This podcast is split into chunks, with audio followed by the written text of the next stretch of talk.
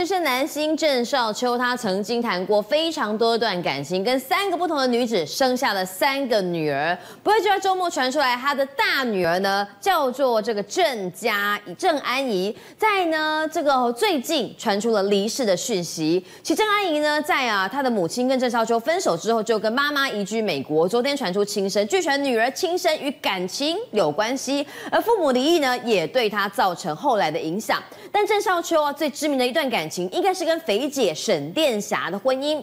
为了保全婚姻，沈殿霞还特地曾经来台湾算过命，年姐就是她这一算呢，算来不好的结果，哎哎，让决连这个肥姐决定要来放弃跟郑少秋的感情。是，其实今天就说啊，郑少秋的大女儿亲生这事情消息出来，大家觉得说哇，他他女儿，因为他有好几个女儿，哇，他有大女儿哦。对，原来以为说郑欣宜就是跟他肥肥生那个是大女儿，其实不是，那个是二女儿，所以他有点。吓一跳，哎呦，以为是心仪怎么了？这样，因为之前李玟走的时候还讲说她很担心心仪，因为她的情绪一直不太好，所以她有点心头梆梆梆。哦，结果是大女儿出了事情啊！那现在已经证实说大女儿确实是已经往生了，嗯、而且她的妈妈刚刚也出面找到妈妈了，就说妈妈在温哥华，然后她非常非常的难过这样。然后少呃秋哥也在说，如果。对方希望我们能够来协助，他会协助，因为他也是尊重，因为毕竟离开太久了哈。嗯、那这一段来讲，就是说，你知道吗？秋哥也曾经讲过，就是他曾经供这个女儿读到大学毕业，就大女儿了哈，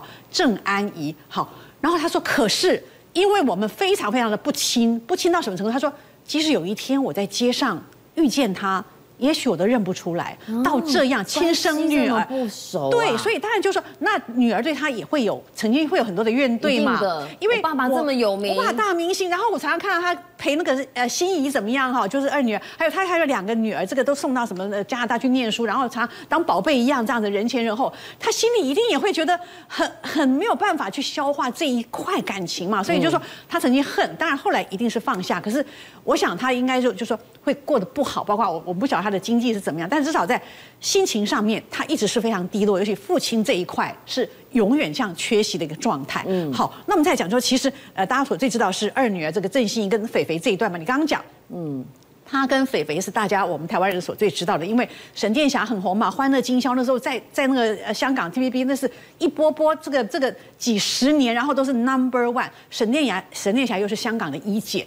当时其实郑少秋啊，哈，他是一个无名小子，你知道，怎么样都不会红啦，就是瘦瘦高高的，当然是帅帅，可是怎么样都不会红。沈殿霞呢，就把他拽在旁边，就说：“哎，秋哥，你就跟着我，那你跟在那个肥肥姐旁边，当然就是很快就红了。嗯，而且肥姐也把她所有的关系啊，哈。”通通给了郑少秋，就说你们要找我肥姐主持这档节目，是不是？我一定要郑少秋一起，哦、所以就这样着他提醒他，就红了，而且是很红哦，红到你知道吗？就说当然就是他后来有主持啊，演戏啊，后来有一个戏让他大中特中，嗯、就是我们台湾人最熟的《楚留香》。对，《楚留香》啊，原来在香港上映的时候，其实啊哈。是香港已经很红了，因为那时候也就是万人空巷。但是台湾那时候有禁令，就是说不能播外来剧的哈。嗯、所以说现在什么什么影展什么呃金钟影展先试播一下，不得了了，各台都要去抢。可是那时候也是不准他播，因为就是要要围堵嘛。嗯。后来终于被这个中那个有台拿到之后一播，那已经隔了一年了哦。你知道出了什么事情？一播哈收视率多少？让你猜。收视率那个年代可能三十吧。百分之七十，百分之七十 是什么天文数字啊？对，所以你一定要想说，怎么可以想象收视率？哎，而且是这全台湾都在看了吧？而且是港剧哎！哦哦，我跟你讲，我有印象，我那时候记得哈，每次到他那时候刚开始是礼拜天播，礼拜天晚上好像八点到九点。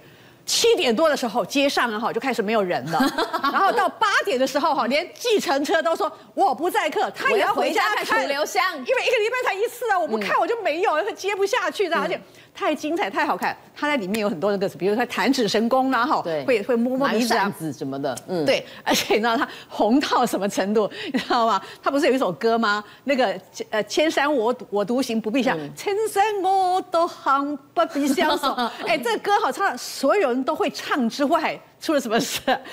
这个成为这个所谓所有的殡葬业者的像国歌一样哦，哎，那歌很很适合啊，对啊，而且 很潇洒，很潇洒。一开始也是噔噔噔噔噔，就是很潇洒，就很适合。其实说听说到现在还有人在沿用这首歌了哈。那我们再来讲，他跟那个肥姐沈丽霞不是很好吗？就神仙眷侣，肥姐这样的照顾秋哥，让他可以红遍半边天。这个郑少就红了之后就变心了吧？你知道吗？他红了之后，当然就。到处都在抢他，而且也来台湾，包括拍戏也好，作秀也好，唱歌也好，来台湾。慢慢的，你知道吗？他跟肥姐其实在一起已经十年了。后来肥姐啊，哈，发现怀怀孕了。嗯，她其实很难怀孕，她是高龄啊，哈，她就用了很多方法怀孕了。怀孕之后，她听到一个消息说，哎，那个秋哥在台湾哈，好像不太老实，你要不要去看看？哦，所以刚刚才有你讲，就说他来台湾算命，然后他有去算命，然后人家就讲说，哎，好像看到秋哥他旁边有围了很多女生，那他拍戏，当然旁边会有很多女生嘛。可那时候就有直指有一个，就是啊，那个我们的剧校出来很会武打的一个女生，直指是这个人。好，那肥姐当然不愿意相信啊，但是你知道吗？在这个心仪啊，哈。出生大概八个月，还抱在手上啊！你看他们那时候，你看这个时候大概一两个月吧，还一起去上节目哎。真的两三个月，结果心仪八个月大的时候，两个人就签字离婚了。嗯，你知道那是有多痛的痛？八个月等于是，哎，那个我就立刻变成单亲妈妈，而且。坐实了就说，哎，秋哥可能是有婚内出轨，怎么样？不然不可能这么快嘛。是，当然后来有各方有很多的解释，秋哥也讲说啊，因为肥姐一直都太强势啊，怎么样的？嗯。但是你知道吗？肥姐她没有办法咽下这一口气，你知道吗？没有我就没有秋哥，大家都知道。你这么红都是因为我。所有香港人呢，每个看到他就是问说，你有没有原谅秋哥？根本就是国民宝宝了吧？对。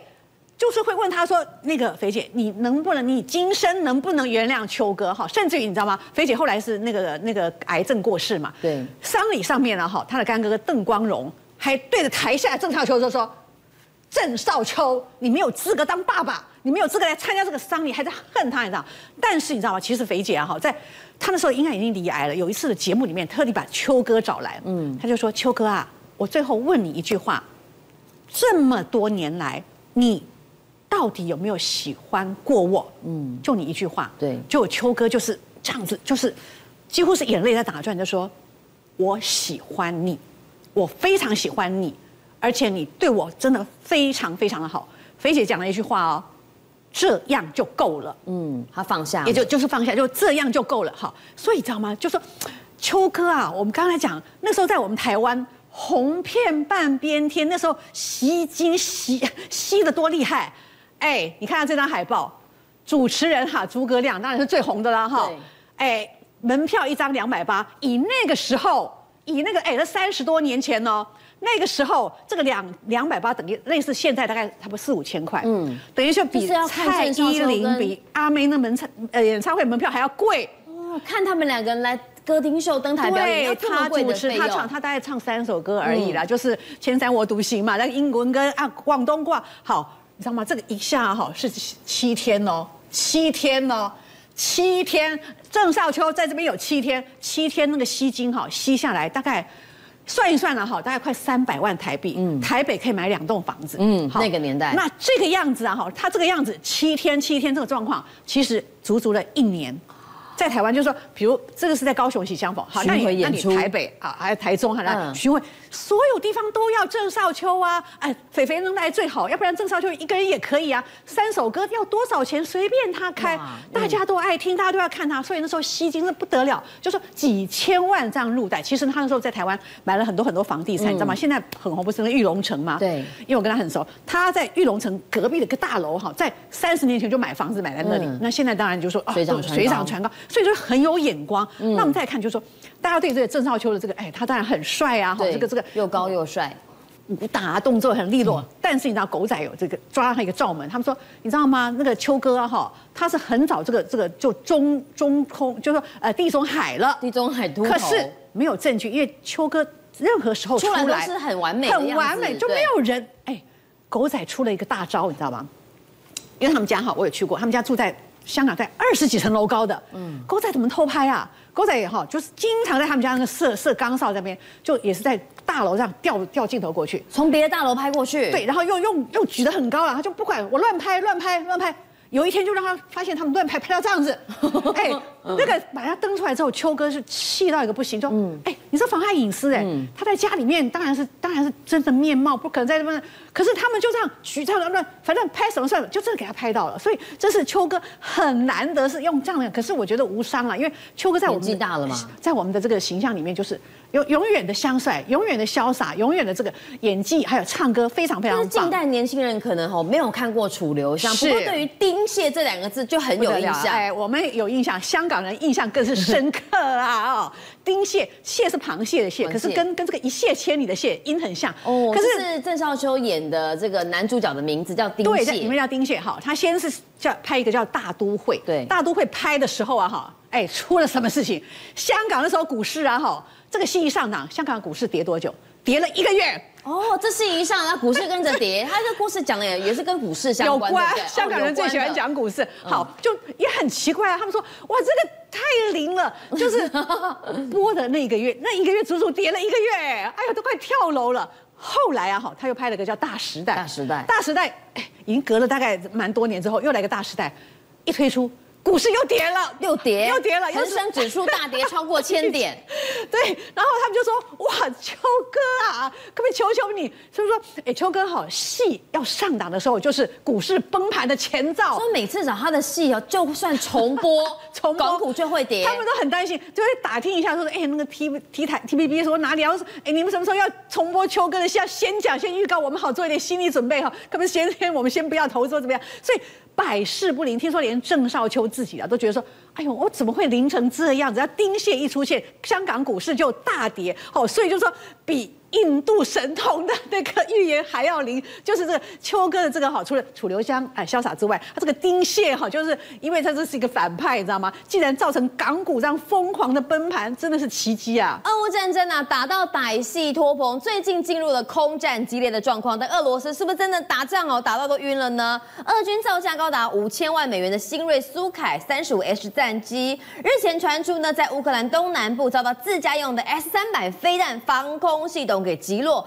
啊这对俄国紧绷的战力而言，真的是雪上加霜。有卫星更拍到哦，俄罗斯的空军基地居然在地上画了假的轰炸机，试图欺敌，战况危急啊！现在俄罗斯赶快展开秋季征兵，看起来俄罗斯还想打下去。波少伟哥会不会因此成为困兽之斗？好，这个新闻呢，我们看到真的是让人觉得啊，真的是可以说触目惊心啊！为什么？哎，苏凯三五 S 哦，以这个俄罗斯的这个苏凯那个家族战机来讲，它可以说是苏凯那个家族啊，二苏二七家族战机里面最终极的终极改良版，你知道吗？就是说，我们看到 F 二十二可以做这种不正常的这种飞行，苏凯三十五啊，虽然说没有到 F 二十二那么激烈的阶段，对不对？但也已经不遑多让。结果居然在这个俄乌冲突中，在乌克兰的这个东南部啊，扎波罗热附近啊，居然被自己的 S 三百防空飞弹给 K 下来。哎为什么会这样啊？哦，其实像以战场上面来说的话，它那个战场哈，它会有一个很重要的一个概念叫战场管理。也就是说，好，今天呢，我如果看到空中的目标，我要派飞机去拦截。但是如果我派飞机没有拦截的话，我也要知道我附近有些什么防空飞弹、什么阵地，然后我要为它画出一条安全走廊出来。而且即便没有安全走廊啊，还有一点，今天这个苏凯那个三。三十五战机是俄罗斯自己的战机，对不对？对。理论上，它应该要有一个叫做敌我识别系统，嗯、英文叫 Identification Framework for，就说，哎，我至少也要知道这个飞机好是敌是友嘛？还是我的嘛？结果居然搞了半天被自己的 A 三百防空飞弹打掉。嗯。说真的，这实在让人觉得有点匪夷所思啊！俄罗斯它现在基本上来讲，已经被乌克兰的无人机啊，已经有点打到有点怕了。为什么呢？乌克兰无人机最近经常飞越边界，然后呢？飞到这些啊，俄罗斯的这些重要的空军基地，像上次有一个空军基地的这个 Tu 二十二，可以说是俄罗斯非常重要的轰炸机，就居然被无人机给端掉了。所以呢，在这个情况下，俄罗斯人呢就想到，那既然呢，因为无人机啊，它其实飞过来的时候，有的时候如果它的高角度比较高，相对来说它比较没有办法分辨地面这样一个景物，所以呢，它呢就用这样一个办法，好，在这边哈，用真的飞机，真的飞机之外，旁边呢也画了哈两架的这个呃 Tu 九十五在地面的这样一个呃阴影，这样来画，让。哈这个无人机飞过来的时候呢，可以哈加以混淆，也就是说是真飞机好跟哈这种呃那个呃地面画出来这个飞机啊，可能啊他们在啊进行攻击的时候呢，没有办法在第一时间呢去进行啊精准的这样一个辨认。那当然了，如果说它是无那个 AI 自主无人机的话，相对来说可能比较不会上当。所以俄罗斯人这样子话，其实说真的也有点啊，就是聊胜于无啊，那个聊备一格。不过呢，其实你说真的，这个俄罗斯啊，显然当初啊，他们在仓皇大撤退的时候，实在是丢掉很多重要这些家底啊，而没有来得及带走。怎么说呢？哦，最近还有个新闻，基辅啊，这个警方。抓到一个非常特别的这个窃案，对啊，这个窃案呢，你说那个偷的东西其实也不是那个乌那个乌克兰政府的这个东西，但是啊，这个他这个呃那个那个警察到了这个事主家里面啊，他抓到了四枚啊四枚哈这个俄罗斯的这个 Tor 这个防空飞弹系统哦，这个防空飞弹其实是啊俄罗斯一个非常重要的一个短程的地对空的防空飞弹哦，装在他们的这个飞弹发射车上面。你看它上射出去以后，它垂直发射啊，可以好顺迅速的改变它的这个方向。朝向目标飞过去，这个 Tor 这个飞弹呢，其实像包含什么铠甲啦，还有这种等等，它都好把它装在它这个战甲车哦上面啊，作为一个机动防空飞弹之用。那居然哈，你看有这四枚，俄军撤退的时候哈，极为仓皇，哎，这玩意儿很贵啊。防空飞弹这种东西啊，所非不知啊。俄罗斯人居然在撤退的逃那个逃走的时候，没有把这些重要昂贵的这些装备给带走，忘记带走了，还被这乌克兰平民捡起来藏在家里。哎，摆在自己家自家这个车库之中啊。那当然，那个俄罗斯那个呃乌克兰这个警察把他们抓到之后也很无奈，就变成说，哎，这个东西嘛，也不是你从我乌那个乌克兰军中偷来的，但是嘛，这个飞弹毕竟是危险品啊，你把它摆在家里面啊，这个实在是有点圈圈叉叉，所以还是把这个哈这个那私藏哈这个飞弹的这个。主人给他抓起来。那其实啊，你可以看到，那个俄罗那个乌克兰人在现在这个阶段里面，他其实啊，不只是啊，俄罗斯人用大量的无人机去攻击乌克兰，那同样的，乌克兰也用大量的无人机去攻击啊，俄罗斯。那这个时候呢，好，在俄罗斯在黑海边啊，这个度假胜地索契啊，这个索契啊，其实他们夏季啊，那个度假这个地方有非常有温泉啊，要游泳啊，那个等等啊，海滩活动啊，在这个地方啊，非常的这个呃丰盛呃风行。然后你可以看到俄罗斯的这个无人那个乌克兰的无人机，对不起。就从啊这个索契的这个上空飞过去以后了，然后呢就找到目标以后啊，找到他需要攻击的目标，譬如说可能是军营啦，啊，或是俄军的这个战甲车辆啦，或是俄军的这个通讯中心啦、节点啦等等，就啊毛起来冲下去给他加以轰炸。所以好，俄罗斯人啊现在对于哈乌克兰人的这一系列的这个无人机攻击啊，也是非常非常的这个头痛。对，而且其实你看到以像乌克兰来讲，他现在不仅仅是只有动用到无人机攻击哦，无人机攻击之外，像前一阵子啊，在这个南乌南啊。那个梅利托尔那个波尔这样一个前线呢，啊，其实它这个地方呢，靠近这个哪里？差不多靠近啊马里乌波尔这个这个这一带这个地方，它呢最主要就是要啊，以乌克兰来讲，今天它就是希望能够在这个地方发动攻势，然后呢重新啊。夺回马里乌波尔，然后把俄罗斯在哦顿涅茨克还有这边哦那个克里米亚这边的占领区呢，把它一分为二，让他没有办法在路上能够联系，然后能够能够直接补给。然后未来呢，如果说今天他们成功的把俄军切成两段的话，那在这个地方啊，克瑞松还有包含在克里米亚这一区的俄军呢，马上就会面临到。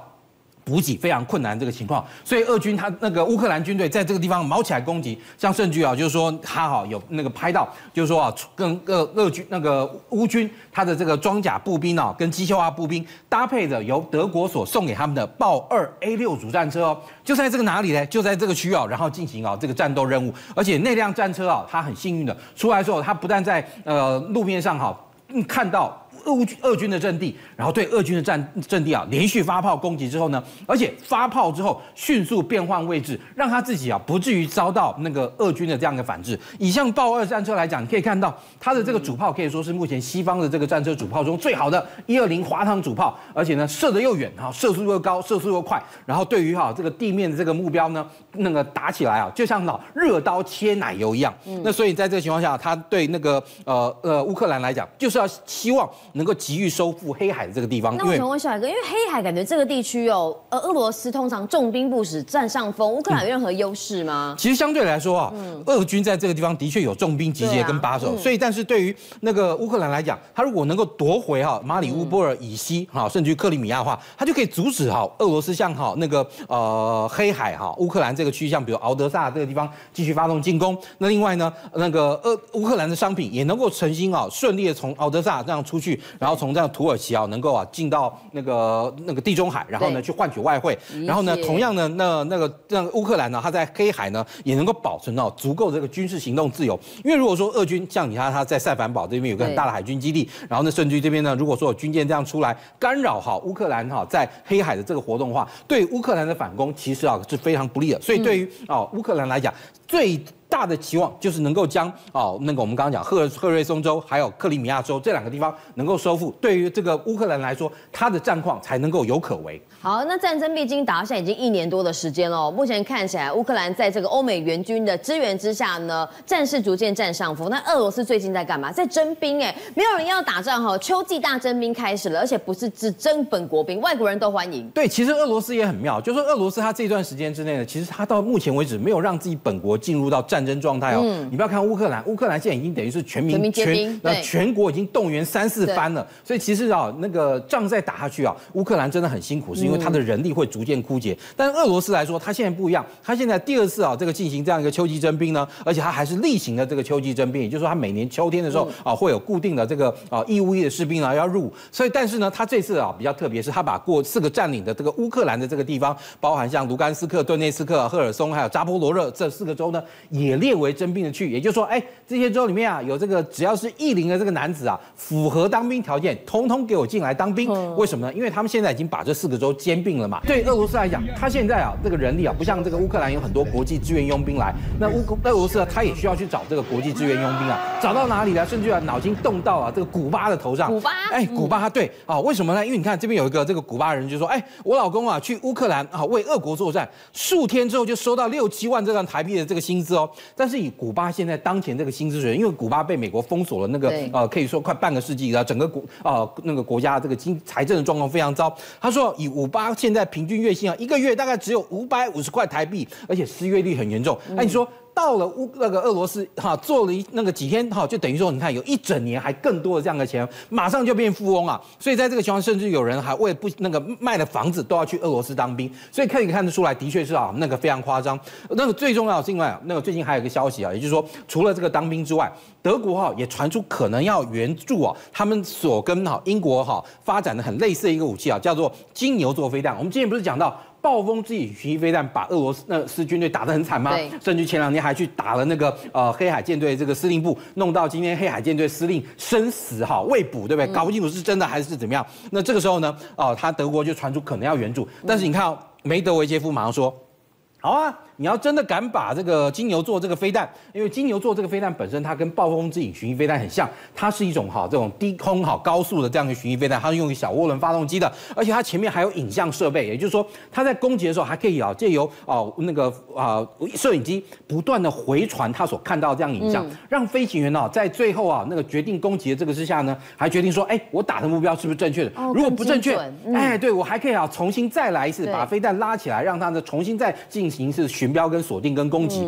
所以这个飞弹对吧其实是可以说是相当的这个重要。但所以啊，梅德韦杰夫也非常不爽啊。你看好，你要这个德国，你要真的敢哈提供这个金牛座哈给这个乌克兰的话，那依照国际法好，那我也可以攻打那个用我的飞弹攻击啊你这个生产金牛座这个飞弹的这个工厂喽。不过当然，其实是以乌克兰来讲，不仅仅是只有西方会提供这一系列这个武器，他们也必须要对他们自己手上现有的武器啊去做更灵活的运用。譬如说，他们之前有这种叫冰械的这样一个那个。呃呃，火箭炮，那这个冰械火箭炮，他们其实呢就好，他们原本呢是要用大型的这样一个车辆啊、一车多弹的这样的方式来发射，但是呢，这样的这个情况呢，你这个车辆其实很有可能哦。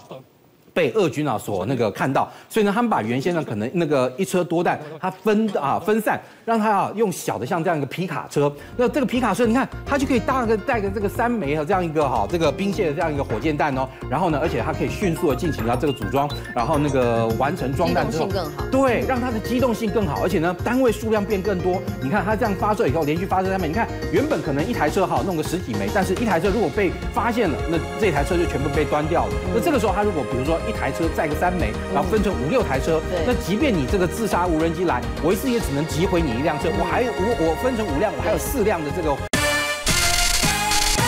政界、商界、演艺界，跨界揭秘，重案、悬案、攻击案、拍案惊奇，新闻内幕、独特观点，厘清事实，破解谜团。我是陈明君，我是李佳明，敬请锁定五七新闻网，真相不漏网。